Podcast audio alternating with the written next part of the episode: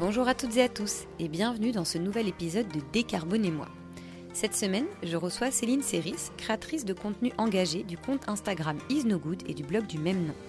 Céline, c'est vraiment une personnalité qui m'inspire beaucoup, tant par l'énergie hyper positive qu'elle dégage que les contenus qu'elle produit. Si vous ne connaissez pas ces vidéos décryptage sur la mode, je vous conseille fortement d'aller les visionner sur YouTube. Ce sont de vraies pépites pour cerner les marques de mode engagées et celles qui font du greenwashing. Mais dans cet épisode, c'est surtout de voyage dont nous avons parlé et notamment de son tour du monde sans avion effectué il y a 4 ans. Une vision slow du voyage que j'ai énormément appréciée et que je partage beaucoup. Avant de débuter cette discussion, je tiens enfin à préciser que cet épisode est proposé en partenariat avec l'ANCV, l'Agence nationale pour les chèques vacances, qui favorise l'accès aux vacances des salariés et des publics qui en sont éloignés par son action sociale. Vous pourrez retrouver plus d'informations sur le site ancv.com. Et maintenant, place à ma discussion avec Céline. Alors bonjour Céline, euh, merci beaucoup d'être sur le, sur le podcast aujourd'hui. Euh, comme on se le disait un petit peu là en, préambule de cet épisode, je suis vraiment ravie de t'avoir euh, bah, sur le podcast de Way We Go pour la simple et bonne raison que je te suis depuis un petit bout de temps. Voilà, comme je te le disais, j'aime vraiment ton, ton, contenu que je trouve très engagé, tes vidéos décryptage euh, et puis ton ton qui est toujours dynamique. voilà, es très péchu et je trouve ça, je trouve ça super. Euh, alors moi, je te connais bien évidemment sous euh, le compte euh, Instagram Is No Good et aussi sur le, blog du même le blog du même nom. J'imagine qu'il y a quelques-uns de nos auditeurs qui te connaissent pas spécialement. Donc, avant de, commencer, je dirais notre conversation, est-ce que tu peux te présenter, dire qui tu es, quel est ton parcours professionnel et puis comment tu en es venue à être créatrice de contenu engagé aujourd'hui? Alors, donc je m'appelle Céline, j'ai 32 ans. Euh, pour revenir sur mon parcours professionnel, il est un petit peu étrange puisque il y a de ça, je pense, six ans, je faisais de l'audit financier. Donc j'ai vraiment un parcours euh, dans la finance. Euh, je faisais de l'audit financier. J'étais partie pour une grande carrière, grande entre guillemets, bien sûr, en tout cas valorisée par la société. Et au bout d'un moment, ben voilà, je, me suis dit, mais qu'est-ce que tu fais là, ma petite Céline?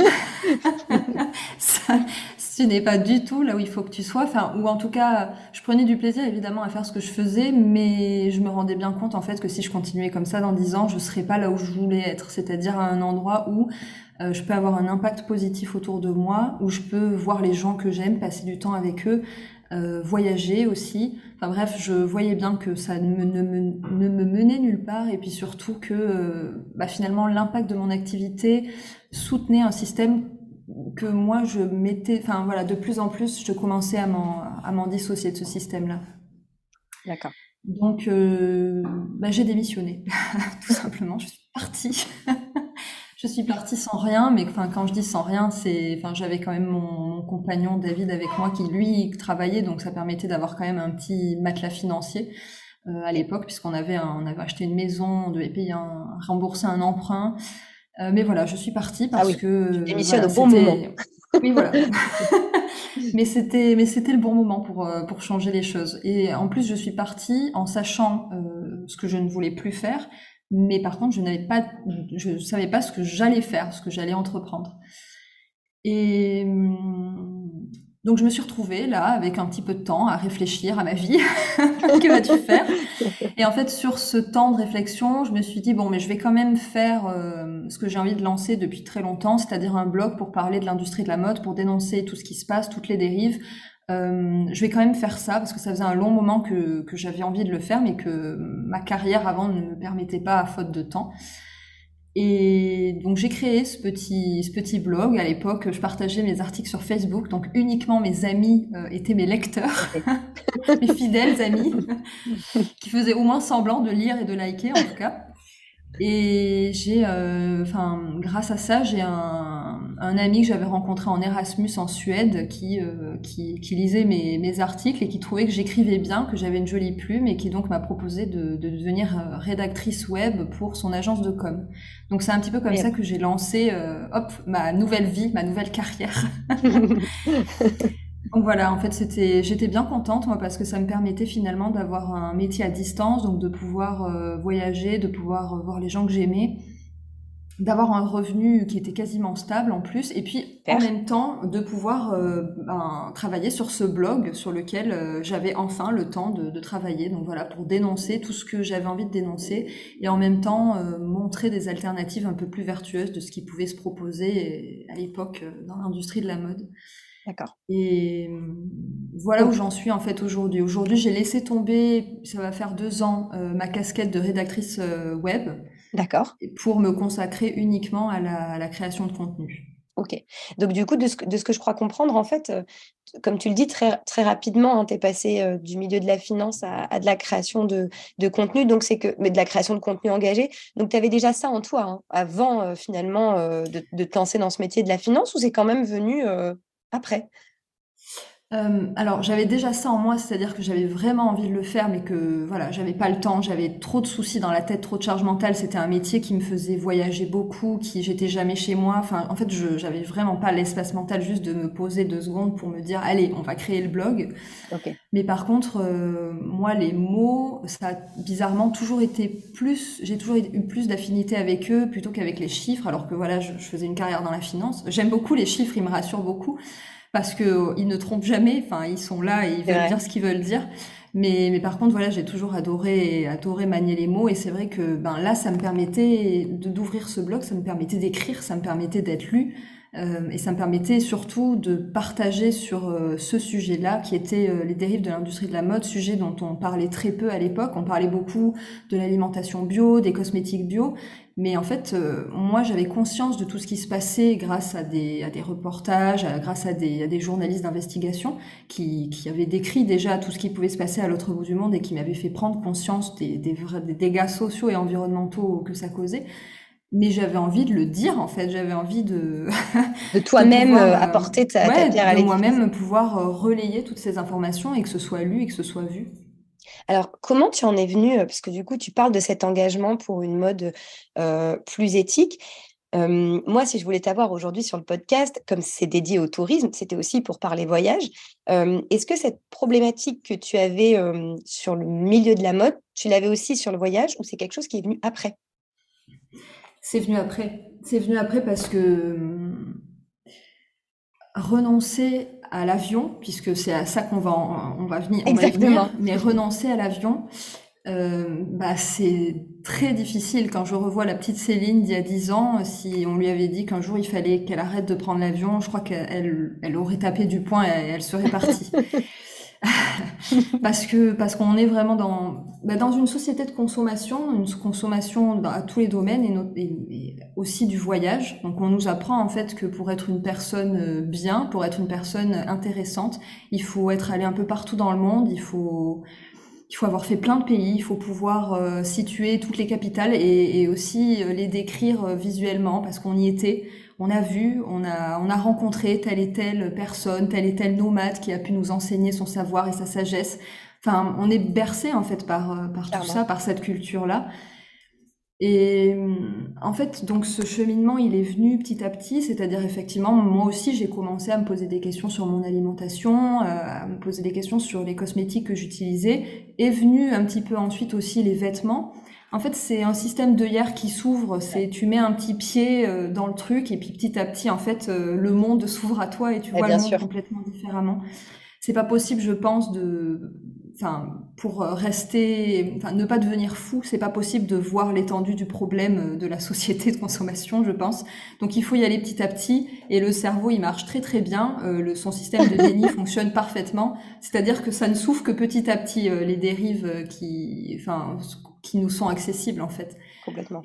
Et euh, c'est à partir du moment où j'ai eu, euh, j'ai été à peu près installée dans ma vie, c'est-à-dire euh, j'avais déjà fait beaucoup beaucoup de remises en question de, de, ma consommation sur plein de points et que ben voilà j'avais ce, ce, métier qui me permettait de travailler à distance, qui me permettait de dégager un salaire qui nous rassurait, disons. Ben c'est à ce moment-là où j'étais j'avais le temps disponible en fait de me questionner sur ma façon de voyager, puisqu'on voyageait beaucoup avec David, c'est quelque chose qu'on a toujours aimé faire, et de me dire attends, l'empreinte carbone du voyage, est-ce que ce serait pas en train de ruiner en fait tous les efforts que tu fais au quotidien? Et là, c'est un petit peu la baffe en fait. Le jour où tu réalises ça, enfin c'est oui, c'est un petit peu la baffe en fait. Tu réalises que ben ouais, il va vraiment falloir changer. Si tu as envie de limiter ton impact, il faut commencer par là. Il faut commencer par, euh, par arrêter de prendre l'avion, ma petite. pas facile, hein Donc euh, non, non, ça n'a pas été facile et c'est pour ça que c'est venu bien après. Et c'est pour ça aussi que je pense qu'il faut arrêter de, culpabiliser les, les, gens qui font des petites choses de leur côté et qui prennent encore l'avion. Certes, quand on le rationalise au niveau des chiffres, ben oui, c'est le, le, poids, euh, il n'est pas bon en fait. Évidemment que si tu prends l'avion jusqu'à New York, et eh ben, tous les efforts que tu auras fait avant euh, vont être un peu ben, ouais, ce sera, par, sera, euh, réduit à, un peu à néant.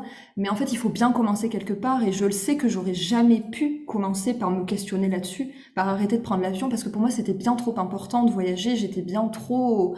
Ben voilà, c'était ma culture aussi le voyage. Et, et enfin, moi aussi, je pensais qu'il fallait avoir beaucoup voyagé pour pour avoir une vraie connaissance du monde. Alors, et que c'était important d'avoir une vraie connaissance du monde. Tout à fait. Et alors qu'en fait, tu te rends compte que les richesses, si je peux, si, je puis dire comme ça, sont, sont aussi ailleurs finalement. Tu n'as pas nécessairement besoin de, de, sillonner le globe pour, euh, pour être heureux. Ben, je crois, je crois en fait que c'est, un mirage. Euh, en fait, c'est l'herbe est toujours plus verte ailleurs. Je pense que c'est, le vrai mirage en fait, et c'est aussi pour ça qu'on voyage beaucoup, trop, parce que je pense que c'est important de voyager, c'est important de sortir de chez soi, c'est, c'est important de voir ailleurs à quoi ça ressemble. Mais, mais je crois pas que on, doit être poussé à le faire. Et je crois que ça nous, aliène un petit peu et qu'on se rend moins compte en fait de la beauté de ce qu'on a autour de soi et le fait en fait de repenser tout ça, bah, ça remet de la valeur un petit peu à, ce qui est proche de chez nous, parce qu'il faut pas oublier qu'en fait là en face de moi j'ai euh, mon jardin, mais ce jardin-là c'est l'autre bout du monde pour des gens qui vont habiter en Nouvelle-Zélande ou en Chine. Enfin, ils pourraient enfin, prendre l'avion aussi et traverser le globe pour le voir, ce jardin qui, est, qui veut dire autre chose, qui raconte une autre histoire et une autre culture. Faut pas oublier en fait que le, le monde, il est, enfin, il est important partout et même là où on se trouve. Complètement. Et, c'est pour ça qu'il faut le préserver. Tu vois. Et c'est pour ça qu'il faut le préserver. Alors justement, dans cette, dans cette démarche de te dire, OK, je ne prends plus l'avion, euh, vous décidez quand même malgré tout, donc il y a quatre ans, hein, c'était en 2019, euh, mmh. avec ton compagnon David, de, de vous dire, allez, on, on, fait un tour du monde tout en conciliant, tout en continuant de, de, travailler bien sûr, mais du coup sans avion. Et moi, ma question, c'est quand même comment ça s'organise un, un, tour du monde sans avion? Est-ce que tu le prépares quand même en amont, dans le sens, euh, pour se rendre en Chine, très clairement, là, c'est pas aussi facile. Donc, est-ce, que c'est une longue préparation en termes d'itinéraire, etc. Ou est-ce que c'est un petit peu freestyle? Alors nous, on partait vraiment pour, euh, pour le reste de la vie, quoi. Donc on ne se disait pas, on part pour un an, on part pour deux ans, on partait pour le reste de la vie. Enfin, c'est-à-dire on était censé être en mouvement constant. Donc forcément, hein, c'est pas, enfin, on n'a pas toutes les étapes euh, forcément. Hein. On n'a pas sur 50 ans euh, les étapes et les pays. bon. Mais par contre, il y a, il y a, enfin, nous on avait deux trois étapes quand même euh, au départ. Notamment, tu vois, tu as cité la Chine, mais tu vois, la Chine, finalement, ça s'est fait dans le, dans le flot du voyage. Et par contre, c'est la, la Russie. Bon, aujourd'hui, je pense que c'est encore plus difficile d'accéder à la Russie. Mais à l'époque, euh, la Russie délivrait un visa et il fallait qu'on soit en Russie dans les deux mois. À partir du moment où ton visa est édité, il faut que tu arrives dans les deux mois. Donc, pas le choix. À un moment donné, il fallait. Donc, on n'avait pas le choix. Il fallait qu'on traverse l'Europe en deux mois. Et, et forcément, il fallait qu'on fasse cette demande de visa euh, ben, avant de partir. Parce que il y avait aussi, tu vois, si, il faut quand même regarder un petit peu en avance. Parce qu'en fait, on savait qu'il fallait qu'on soit à la période de l'été, donc juillet-août, il fallait qu'on soit en Mongolie parce que c'est la, la, la, meilleure période pour y être, sinon tu te retrouves avec de la neige. petit peu plus compliqué de voyager sur place. Donc euh, voilà, en sachant ça, eh ben on sait, on savait qu'il fallait qu'on entre en Russie à ce moment-là pour pouvoir être en Mongolie à, à ce moment-là, et donc on fasse la demande deux mois avant en Russie. Enfin voilà, c'est juste au tout début il y avait cette petite logistique, mais ensuite c'était vraiment euh, au fil du vent et on restait euh, comme autant qu'on voulait finalement dans les pays et dans les villes. Dans les villes, c'était c'était vraiment au feeling et comme on s'y plaisait. Donc bien évidemment, j'imagine que pour, euh, pour aller à la Russie, ça s'est fait en train. Vous avez traversé l'Europe, mais, mais en train. C'est essentiellement ce mode-là que, que vous train avez. Train et bus. Ok, d'accord. Ce que j'allais vous demander après, donc tu prends pas l'avion bien évidemment pour te rendre dans les destinations, et après sur place, comment tu voyageais? Est-ce que c'était du train? Est-ce que c'était du bus? Peut-être du vélo? Je sais pas si c'est bah, On a fait du vélo en Mongolie. Ah, c'est beau. bah, on faisait train et bus, euh, voilà, train et bus pour se déplacer à l'intérieur des pays. Euh, on n'a eu jamais aucun problème de, enfin, et, même j'ai tendance à dire que plus le pays est un, un PIB faible, donc euh, considéré comme en voie de développement ou pauvre, plus les systèmes de transport en commun fonctionnent et rallient les petites villes et les petits villages. Super. Voilà. On a fait un petit peu de stop aussi, mais oui, sinon en Mongolie, euh, Mongolie vélo, puisque on est on est arrivé en Mongolie, on n'avait pas forcément trop étudié comment on allait euh, voyager et visiter le pays. oui, là c'était freestyle total. et en fait, on s'est rendu compte que la majorité des touristes pour visiter ce pays-là, ils, euh, ils louaient un 4x4 et il sillonnait le, pays parce qu'en fait, ben, il n'y a pas beaucoup d'axes routiers euh, en Mongolie. Donc le 4x4, ça permet bah, de, voir un petit peu de pays, de sortir un petit peu de la route, disons. Et nous, en fait, on a juste rationalisé. On s'est dit, mais attends, on n'est pas en train de faire ce voyage euh, low carbone pour euh, flinguer un gros 4x4, enfin pour visiter, pour sillonner la Mongolie, ça, ça ne va pas. Donc ben voilà, freestyle total. Euh, on a acheté des vélos d'occasion euh, à Ulaanbaatar, donc qui est la capitale de la Mongolie. On s'est rendu sur euh, le grand marché d'Ulaanbaatar a essayé d'acheter des choses qui pourraient nous permettre de fixer les sacs sur les vélos.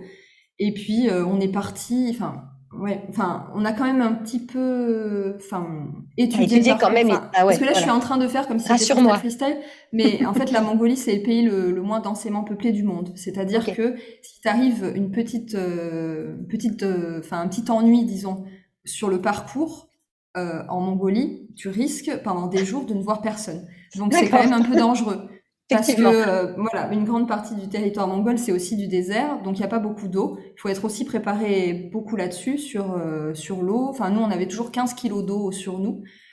Ah donc, euh, en fait, ça, enfin voilà, c'est freestyle, mais il faut pas le faire de manière totalement inconsciente non plus. On avait, on avait conscience de tout ça, et à partir du moment où on s'est dit, on le fait à vélo, on était à Ulaanbaatar hein, en train de préparer tout ça. Mais euh, voilà, on, enfin, il y a, enfin, on avait quand même conscience qu'il fallait pas faire n'importe quoi et, euh, faire attention à nous. Voilà. Et partir aussi avec beaucoup de pièces de rechange, puisque encore une fois, tu risques pas de trouver un magasin de vélo sur la route, hein, ça c'est évident. Donc euh, partir avec des pneus de rechange, avec toutes les pièces pour réparer le vélo, parce que un problème est vite arrivé. D'accord, ok. vous l'avez envisagé de le faire euh, à cheval? Parce que tu parlais de, tu parlais de la voiture, mais euh, bizarrement, moi, dans mon, dans mon inconscient, j'associe la Mongolie au, cheval. Je ne sais pas pourquoi.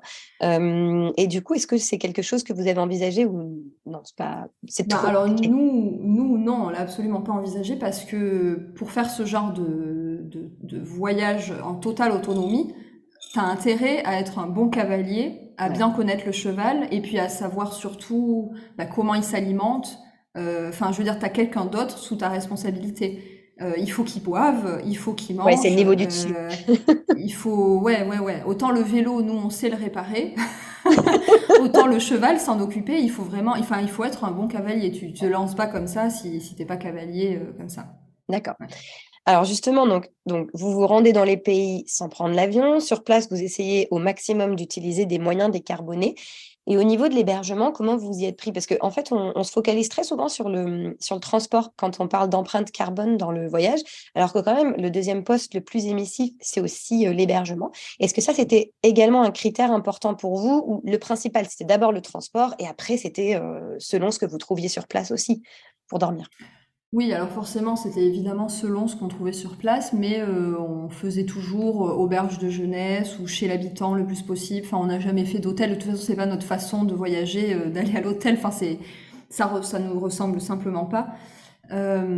mais c'est, oui, voilà, on faisait beaucoup d'auberges de, jeunesse ou voire parfois de, de, petits appartements. Dans certains pays, en fait, ça se passe un petit peu différemment. On peut, par exemple, louer pour trois semaines un appartement. Et par exemple, euh, par exemple, euh, enfin, il y a des, il y a des endroits où on est resté un mois, plus d'un mois. Donc, euh, pour ce genre de, de, location, c'était parfait, en fait. Des, locations très court terme. Mais non, évidemment, ouais, les, les, grands hôtels, c'est pas notre, notre truc. oui, j'imagine bien. Est-ce que tu as fait aussi, tu vois, des hébergements de type woofing pour justement le côté effectivement un peu plus éco-responsable, mais aussi finalement pour la rencontre avec l'habitant, parce qu'il y a aussi un volet social qui est, tu vois, qui est très important dans tout ce qui est mmh. tourisme plus responsable. Bah oui, euh, on a fait euh, un mois de woofing en Chine, euh, un peu paumé à côté de, enfin pas très loin de la région de Hong Kong. c'était incroyable. Et puis effectivement, quand tu voyages dans des pays où la culture est très loin de la tienne, je pense que s'il n'y a rien de mieux en fait de s'immerger aussi longtemps et aussi perdu, parce qu'en général le woofing c'est dans des endroits toujours un petit peu paumés. c'est ça qui fait la beauté, la beauté du woofing. Et et oui, en fait, c'est en fait c'est la meilleure façon de passer du temps avec des gens qui habitent là, avec des gens qui travaillent là, puisque tu travailles avec eux, donc tu as de toute façon des choses à partager, puisque tu partages, euh, enfin, tu partages des choses avec eux. Donc euh, l'une, c'est certainement l'une. Euh, je, bon, je pense que je mettrai quand même notre trip à vélo en Mongolie en premier, mais sinon ce mois de woofing perdu dans la campagne chinoise, ce serait, c'est sur mon podium des souvenirs du voyage, quoi. Et alors, du coup, est-ce que tu ne trouves pas que ce type de voyage qui se fait vraiment d'une part de manière décarbonée et du coup, in fine, plus slow aussi, ça n'a pas une autre saveur Tu vois, est-ce que tu découvres pas un, autre type de voyage dans le sens où c'est vrai que l'avion, c'est très aseptisé. Tu arrives à l'aéroport, tu enregistres tes bagages, tu montes, tu arrives dans un aéroport d'arrivée, tu vois. C'est pas... Là, là, c'est... Est-ce que le fait de vraiment prendre le temps, eh ben, ça n'a pas une autre connotation dans ton voyage? Bah, c'est évident. en fait, ça, en fait, c'est ce que j'essaye d'expliquer euh, parce que je me rappelle comment, encore une fois, la petite Céline d'il y a dix ans réfléchissait. Et c'est ce que c'est ce que, c'est le message que j'essaye de transmettre parce que j'aimerais bien convaincre la petite Céline d'il y a dix ans. Mais effectivement, voyager slow, je pense que pour soi, c'est le plus beau cadeau qu'on puisse se faire. Après, il y a des exemples en fait qui sont tout bêtes, notamment le décalage horaire, par exemple, ça n'existe pas quand on voyage slow. Ah c'est bah un truc qui, qui, est un petit peu choquant à chaque fois. Bah oui, il n'y a pas de décalage horaire, on ne connaît pas en fait. Et il n'y a pas non plus de choc des cultures, puisque la culture, tu la vois évoluer, elle, elle, avance avec toi. En fait, tu la vois se transformer petit à petit. Plus tu fais des kilomètres, plus la culture, elle se passe de main en main et euh, elle finit par arriver là où tu es. Et en fait, il n'y a pas eu de, de choc, euh, de choc culturel comme ça. Et puis, euh, quoi de mieux en fait pour pouvoir parler d'un pays Tout à l'heure, je te disais, euh, c'est valorisé de pouvoir euh, décrire une ville parce qu'on y était, de pouvoir mettre des mots, des odeurs, des parfums, oui. Mais en fait, quand il reste trois jours, parce qu'on en a rencontré beaucoup des voyageurs de tour du monde qui étaient partis pour un an et qui avaient fait déjà mille choses, alors que nous, on en était, enfin, je sais pas, peut-être à notre sixième pays, alors que ça faisait un an qu'on était partis. Et hum, c'est pas pareil, en fait, ils en parlent pas avec la même euh, avec la même saveur et la même profondeur. Mais forcément, quand tu restes plus longtemps, quand tu prends le temps de connaître les choses, de rencontrer les gens, de, de, de mieux les comprendre, c'est pas juste euh, tchac tchac tchac, je prends quelques photos des sites un peu un peu connus pour dire que j'y étais. Et puis finalement, dans 10 ans, est-ce que je me souviendrai vraiment de de l'odeur, de, de ce que je ressentais à ce moment-là? Enfin, moi, je pense que c'est le plus beau cadeau qu'on puisse se faire de, voyager doucement, en fait. Ouais, tout à fait. Puis c'est vraiment, euh, c'est un peu bateau dit comme ça, mais c'est vraiment un voyage dans le voyage, je trouve, de, de voyager slow et de prendre le temps. Euh, c'est une autre dimension. On, profite, on est installé dans son train, on regarde les paysages, tu vois, c'est différent. Ouais, totalement, totalement. Et puis ça, ça allait évidemment bien avec le mode de vie aussi qu'on s'était fixé, c'est-à-dire qu'on avait réussi tous les deux à travailler de chez nous et donc là où on voulait. Euh, c'est ce qui nous permettait en fait de ben voilà, pouvoir continuer à travailler tout en voyageant. Euh, enfin, évidemment que c'est enfin, j'ai conscience en fait que tout le monde ne peut pas faire ça. Je veux dire, euh, moi, je suis bien contente d'avoir un médecin qui peut s'occuper de moi et lui, heureusement, qui passe pas sa vie sur sur les routes parce que sinon, je pourrais jamais le voir ce médecin. Enfin, il y a des métiers qui sont essentiels et qui ont besoin d'être là. Euh, donc en fait, chacun peut faire comme il, enfin chacun fait comme il peut et euh, avec, euh, mais mais voilà en fait moi ce que, enfin vraiment le message que j'ai envie de véhiculer c'est qu'il faut que c'est se faire un cadeau de voyager lentement et qu'il faut pas forcément aller à l'autre bout du monde pour pour pour gagner quelque chose en valeur, en fait. Il n'y a pas besoin. Et, et, ne, et, pas forcément en valeur, mais simplement en connaissance du monde, en connaissance de soi. Euh, L'aventure, ça peut être, euh, ça peut être euh, franchement dans le champ du voisin. Il peut nous arriver une aventure de folie qui va nous changer okay. à jamais. En fait, on ne sait, on ne sait pas. L'aventure, c'est pas forcément à l'autre bout du monde. Et je crois que c'est un discours qu'on entend assez peu. Oui, c'est vrai. Et d'ailleurs, à ce sujet, est-ce que tu sens qu'il y a une prise de conscience de la part euh, des créateurs de contenu en général concernant euh, le voyage? Euh, Est-ce que tu sens que de plus en plus se disent OK, il va peut-être falloir que je change les choses, tant d'un point de vue personnel, c'est-à-dire leur voyage qu'ils font à titre personnel, mais aussi à titre professionnel. Tu vois, il y a quand même beaucoup de marques qui organisent aujourd'hui des voyages un petit peu à droite à gauche, de trois jours en Islande, mmh. tu vois, quatre jours en Norvège, je sais pas. Est-ce que tu sens qu'il y a de plus en plus de créateurs de contenu qui se posent la question de se dire euh, finalement, je vais peut-être pas le faire, tu vois euh, Ou est-ce que tu sens que c'est pas encore ça? Je pense que oui, je pense qu'on est de plus en plus à se poser la question et en fait les créateurs de contenu, ils ne font que refléter la société. Donc euh, je pense qu'on est de plus en plus à être engagés, en tout cas à avoir ce genre de réflexion et que donc les créateurs de contenu eux aussi sont de plus en plus à se poser cette question-là. Après, je pense que les créateurs de contenu euh, subissent un petit peu aussi la pression qu'on leur met, c'est-à-dire, euh, ben, il, il, va partir. Bon, alors, je pense que je serai la première euh, à grogner un petit peu dans mon coin. voilà, quand je vois, par exemple, quelqu'un partir pour coacher là pour trois jours, je suis la première un peu à grogner dans mon coin. Mais en même temps, voilà, je me rappelle toujours de la petite Céline d'il y a dix ans qui commençait un petit peu son cheminement et, et qui avait pas du tout conscience de ça. Et en fait, c'est même pas qu'elle n'avait pas conscience, c'est que vraiment, elle était dans un déni total parce que c'était trop difficile pour elle de se poser ce genre de questions. C'était trop difficile en fait de faire une croix sur euh, bon alors euh, partir à Coachella pour une semaine, je pense que elle l'aurait jamais fait, mais mais voilà sur sur ce genre de, de voyage et de ouais je ouais t'as pas envie en fait, tu vois, tu te dis non, pas maintenant. Et... Ouais, c'est ça. C'est trop difficile en fait de, de tout changer. Donc j'essaye en fait de, bah, de me rappeler de ça avant de, avant de juger. Mais voilà, je pense que les créateurs de contenu ils subissent un petit peu aussi cette pression qu'on leur met. Est-ce que c'est bien ou pas? Euh, Ben, je sais, j'ai pas d'avis là-dessus oui. parce que c'est vrai qu'un créateur de contenu qui prend les bonnes décisions, enfin les bonnes entre guillemets évidemment, mais celles qui pour moi me semblent aller vers vers un monde un petit peu plus sobre et juste, et eh ben ça va influencer d'autres gens à le faire.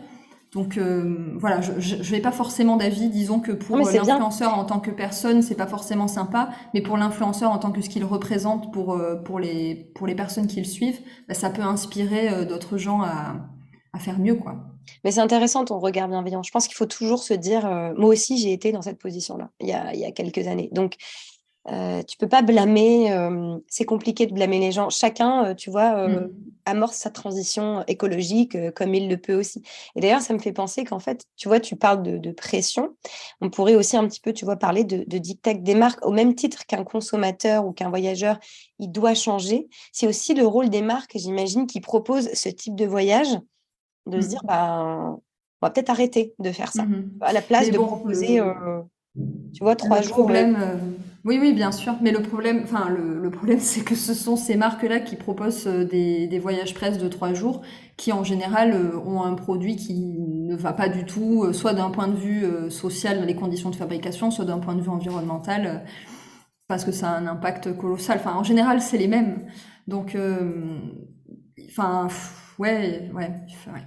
C'est intéressant. Tu parles de, tu vois, de euh, tu viens de parler du volet social de la production du produit. Donc pour toi, au même titre que euh, il peut y avoir des dérives dans la mode au niveau de la fabrication d'un vêtement, il peut y avoir aussi euh, des dérives d'un point de vue social, la fabrication d'un produit cosmétique. Ça, ça arrive aussi? Ah bah bien sûr, bien okay. sûr. Après, euh, le monde, l'industrie cosmétique, c'est différent dans le sens où euh, on n'a pas perdu le savoir-faire parce qu'on n'a pas tout délocalisé à l'autre bout du monde. Donc, il y a beaucoup plus, par exemple, de cosmétiques made in France. C'est un, okay. un, discours que tu vois davantage, beaucoup plus. Les packagings sont fabriqués en France. Tout peut être fabriqué en France sans être forcément très onéreux, en fait. Parce qu'il n'y a pas eu euh, la même histoire, il n'y a pas eu toutes ces histoires de délocalisation il y a 20, 30 ans qui font qu'aujourd'hui, en fait, tout est à l'autre bout du monde et donc incontrôlable. Donc, bien sûr, ça se fait. Bien sûr que il est, il est possible de trouver euh, des marques à très bas coût qui font, qui vont faire fabriquer par exemple les, les, les packaging, mais voire même, je te parle là des packaging, mais ça peut être euh, des ingrédients, les mica par exemple, qui font un petit peu des paillettes euh, ou des reflets dans les crèmes. Bah, c'est quelque chose bien souvent qui qui doit être ramassé dans des mines, dans de très mauvaises conditions. Il y a eu pas mal de reportages là-dessus, avec du travail des enfants forcés, etc. Donc, euh, tu vois, voilà le monde qu'on a construit finalement. Peu importe où tu vas regarder, euh, bah, il va y avoir des, dérives. Euh, ouais. Ah, c'est intéressant. Mm. Du coup, tu vois, je, je bah, c'est une question que je voulais aborder avec toi. Récemment, Bruno Le Maire a indiqué qu'il voulait légiférer sur le, sur le statut des, des créateurs de contenu mais finalement, là, je vois au fil de notre conversation, il faut légiférer sur ça, mais il faut peut-être aussi légiférer du côté des marques, tu vois, éviter de, de, de, de qui est trop de qui est trop de dérives. Tu vois, récemment, il y a un décret qui est sorti. Aujourd'hui, par exemple, tu ne peux pas faire de la publicité 100% carbone neutre si tu ne respectes pas certaines conditions. C'est pas encore parfait comme loi, mais c'est déjà un premier un premier pas. Et excuse-moi, c'est pas très clair, mais ma question c'est comment est-ce que tu verrais, voilà, comment est-ce que tu verrais finalement le, le, l'encadrement du statut de créateur de contenu, mais de manière générale, c'est-à-dire finalement, ça doit tout intégrer, et le créateur de contenu, mais aussi la marque. Comment tu, mmh tu verrais ça? Parce qu'on a le droit de faire euh, des, tu sais, des, suggestions sur, le site sur un site internet qui a été créé, je le remettrai en barre d'infos. Comment tu, tu vois la chose, toi? Ben oui, je pense que pour commencer, effectivement, euh, on a une société qui, qui ne reste. Il y a plein de gens qui vont pas être contents quand ils vont m'entendre dire ça. Vas-y. On a une société qui ne restreint pas assez euh, les, les, grandes marques en fait. Elles font n'importe quoi euh, aujourd'hui. Euh, là, dans l'industrie de la mode, on est en train de voter quelque chose qui va peut-être changer la donne ça s'appelle le devoir de vigilance des entreprises. Ça veut dire qu'on est en train de rendre responsables les entreprises de mode de toutes les dérives qui pourraient se passer sur leur chaîne de production. Aujourd'hui, en fait, elle se dédouanait, elle disait oui, mais on a fait signer tel papier et donc euh, le fournisseur nous assurait que les, les, salariés travaillaient dans de bonnes conditions, donc nous, on s'est lavé les mains. Aujourd'hui, en fait, on, c'est ce qu'on est en train d'essayer de faire passer. Euh, on sait que le pouvoir, il est uniquement entre les mains des immenses multinationales de la mode qui en fait imposent leur pouvoir sur euh, les tout petits fournisseurs qui essaient, qui en fait emploient des gens qui n'ont même pas assez d'argent pour envoyer leurs enfants à l'école. En fait, le, pouvoir est, le pouvoir, enfin la différence de pouvoir est tellement énorme qu'aujourd'hui on, on est en train de faire peser la responsabilité sur les entreprises. Et en fait, euh, il faudrait faire ça un petit peu dans, tout, dans tous les domaines. En fait, les, les entreprises qui ont tous les pouvoirs et qui sont euh, avec des, des, des, des, dirigeants qui sont multimillionnaires, il y a, il y a un petit problème et je pense qu'elles sont pas assez restreintes. Tout à fait. Donc, de toute façon, il faut légiférer du côté des marques, du côté des industries. Enfin, c'est évident qu'il faut légiférer là-dessus. Et je, je, pense que c'est quand même important de cadrer, euh, de cadrer la chose, puisque on se rend quand même compte euh, qu'il y a des gens, donc euh, une seule et même personne, qui peut en fait influencer des millions de personnes. c'est ça. C'est qu'en fait, quand on pose le truc, c'est un peu fou comme, euh, comme histoire. Donc, je pense que c'est important quand même d'encadrer la chose, parce qu'on a vu combien d'arnaques, enfin, des, des, influenceurs, j'appellerais pas ça des créateurs de contenu, tu vois, j'essaie de faire une petite distinction. Tout à fait. des influenceurs euh, bah, parlaient de marques qui en fait n'existaient pas, donc les gens achètent et reçoivent jamais les produits. Enfin, combien de fois en fait euh, c'est arrivé, combien de gens se sont fait arnaquer parce qu'ils étaient sous l'influence euh, d'une personne qui n'était pas forcément malveillante parce que l'arnaque ne venait pas forcément d'elle, mais qui en tout cas n'avait pas fait suffisamment de recherche pour bah, et si elle avait un petit peu un minimum cherché, elle se serait, je pense, vite aperçue qu'en fait il y avait rien derrière derrière cette publicité qu'elle mettait en avant. Donc je pense que c'est important quand même de remettre un petit peu de responsabilité sur, euh, sur le créateur de contenu. Euh, le créateur de contenu, encore une fois, ça reste une personne humaine avec un, un seul cœur et une seule tête. C'est-à-dire que on peut pas tout lui reprocher, on peut pas lui, on peut pas lui donner une responsabilité qui est qui n'a pas les épaules pour prendre. Et qui ne dépend pas que de lui aussi, d'ailleurs. Et qui ne dépend pas que de lui, mais parce qu'encore une fois, ce n'est pas une, une, multinationale avec, euh, avec un, un industriel au-dessus qui fait des, des, millions et des millions. C'est une seule et même personne. Donc on peut pas lui donner la même responsabilité. Il, il, a le droit, en fait, de d'aimer ce qu'il aime, il a le droit de pas avoir eu la prise de conscience euh, tout de suite et donc de prendre l'avion pour aller voir Coachella. Enfin, on peut pas non plus tout lui reprocher parce que c'est une seule et même personne et une seule et même personne avec ses défauts. Enfin, on peut, voilà, c'est c'est comme ça. Mais par contre, je pense que oui, euh, il y a besoin euh, de réguler certaines choses, effectivement. D'accord. Je, je, je, passe du coq à parce que je, me rends compte qu'il y a une question que je t'ai pas posée, que je voulais te poser depuis le départ. C'est que quand même, euh, donc, comme je te le disais, je, te suis sur ton, ton, compte Instagram, je suis tes aventures, notamment avec Willy, qui est donc un van que vous avez acheté euh, récemment, avec, avec lequel, euh, j'imagine, vous avez, vous avez débuté quelques, quelques petits périples, quelques voyages. Est-ce que tu peux nous en dire plus il me semble, de ce que je me souviens, vous l'avez, vous l'avez complètement euh, retapé. Alors, il n'est pas complètement décarboné, mais est-ce que tu peux nous dire un petit peu ce que vous avez mis en place euh, pour essayer de faire en sorte qu'il n'y ait pas un impact carbone trop élevé? Et puis surtout, comment vous allez voyager avec euh, Willy? Est-ce que vous allez faire des, tu vois, des grandes, des grandes destinations, des grands périples, ou est-ce que c'est plus local? Alors, l'idée de Willy, donc de notre van, elle est arrivée parce que donc pour revenir à ce fameux tour du monde sans avion. c'est important. on, est, on, était parti depuis un an et le Covid s'est déclenché. Donc les frontières se sont toutes fermées. Elles sont restées fermées pendant plus d'un an et euh, ça nous a contraints en fait à rentrer avec un avion, ce qui a été, euh, enfin bon.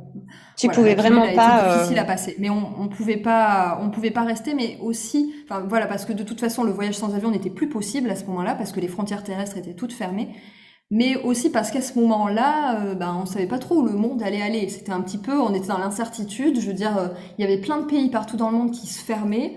Euh, les gens étaient cloîtrés chez eux. Enfin, c'était quand on y pense. Euh, j'en ai même des frissons rien que de, de repenser à, la folie du monde à ce moment-là. Donc, nous, on s'est dit bon bah s'il y a une guerre nucléaire ou je ne sais quoi, bon bah faut qu'on rentre quoi. Enfin, faut qu'on. Bien sûr. Donc on est rentré les frontières sont restées fermées très longtemps, donc ça nous a, enfin, on s'est dit bon, euh, ça va être plutôt le moment pour nous de chercher un petit endroit où s'installer.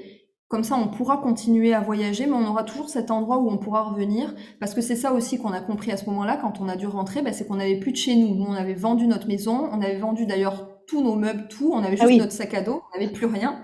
Donc on est rentré et, sans rien, sans rien du tout. Et comment tu fais de zéro comme ça? Ça n'a pas été si difficile, bah, enfin parce que encore une fois, on est des gens privilégiés qui avons des familles. Euh, enfin, voilà, on n'était pas sans rien. Nous, on n'avait rien euh, à nous, mais par contre, on avait des familles qui pouvaient euh, nous prêter un lit, qui pouvaient, enfin voilà, enfin voilà, il faut, ouais, il faut, il faut relativiser le sans rien. Oui, oui, relativiser sur le sans rien. Et donc on, voilà, on s'est dit ça va être le moment de s'installer. Et en fait, pour, et nous, notre rêve, c'est de construire un habitat qui va être éco-conçu, qui va être autonome, etc. Et en fait, on s'est dit, pendant les travaux, il va bien falloir qu'on habite quelque part. Donc on s'est dit, ben, génial, on va acheter un vieux van et on habitera dans le van, sur le terrain, pendant les travaux. Donc voilà en fait comment euh, l'idée de la petite maison en fait est arrivée, de notre petit van. Euh, voilà comment c'est arrivé. Et puis ensuite, on s'est dit, euh, on a fait un petit peu des recherches pour savoir à quoi Willy allait rouler. Puisque ben, le, choix, le choix du carburant, c'est quand, même, c'est quand même quelque chose quand on essaie de limiter son impact. Et puis, on est arrivé à l'idée de l'huile de friture recyclée. Ok, tu nous expliques Donc vraiment, tu, passes des, petits partenariats avec les restaurants du coin ou des choses comme ça, et puis tu récupères euh, leur huile de friture, tu mets ça dans ton, dans ton réservoir, et puis ça roule. Il y a quelques modifications moteur à faire, bien sûr, et il faut aussi choisir un... C'est pour ça qu'il s'appelle Willy d'ailleurs, c'est Willy. Ah, joli. Je ne vais pas percuter. ok. Et euh, il y a, voilà, il y a quelques modifs à faire. Il faut choisir le bon moteur aussi qui soit facilement modifiable. C'est pour ça qu'on se retrouve avec un vieux Mercedes. D'accord. ok, logique. Voilà. oui, Et du coup, les... Euh, pardon, je te coupe. Vas-y, je t'en prie. Bah oui, parce que les, vieux moteurs en fait sont ultra faciles à comprendre. Même euh, moi qui n'y pipe rien, euh, je suis capable un petit peu de comprendre un peu comment ça fonctionne, etc. Enfin, il n'y a pas d'électronique, il y a zéro électronique, donc c'est facile à faire. À faire c'est facile de, faire les modifs. Et donc, euh, ben là, nous voilà avec notre Willy qu'on a mis un an à aménager, parce qu'on partait vraiment avec rien du tout. Donc, on l'a aménagé pareil avec quasiment que des matériaux de récupération. Génial. On en est très très fiers hein, de ce Willy, on le trouve magnifique. Oui, non, mais moi j'ai suivi les travaux, je me suis dit chapeau. Hum, et, là, effectivement, on s'en sert pour faire euh, des petits voyages, mais je pense que euh, ce sera jamais des, immenses voyages, ne serait-ce parce que, euh, certes, voyager en van, c'est vraiment de la slow life, c'est-à-dire quand tu ouvres la porte, tu es dans la nature. Mais nous, on a fait plusieurs voyages à vélo et je pense que c'est ça la vraie slow life. C'est-à-dire que tu fais pas plus de 50 km par jour parce qu'après tu es fatigué, parce qu'il faut mettre ta tente quelque part, il faut trouver une tente où tu sois euh, ben, en sécurité quand même. Hein. Euh, en fait, en ayant connu euh, ce, vrai voyage lent, c'est-à-dire le voyage à vélo, mais le voyage à, pied juste avec la force de ses petits mollets, c'est pareil. Hein. Tout à fait ben, on se rend compte en fait que c'est vrai que la slow life, en fait, on parle de la van life comme quelque chose d'extrêmement slow.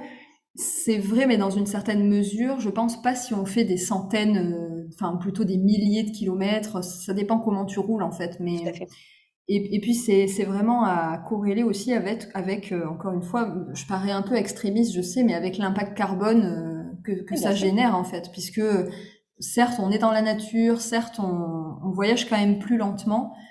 Et, puis surtout, on est, enfin, on se dépayse en fait parce que on n'a on pas une maison en dur, c'est une maison, c'est un van en fait. Et je pense que ça joue beaucoup dans le fait qu'on a l'impression d'être un peu dans la nature, c'est qu'en fait notre maison, enfin, c'est ce petit endroit et c'est lui qui va nous protéger. Et je pense que ça, ça fait en fait dans le fait qu'on a l'impression de, enfin voilà, de, c'est pas l'hôtel, c'est pas l'hôtel auquel euh, tu reviens tous les soirs.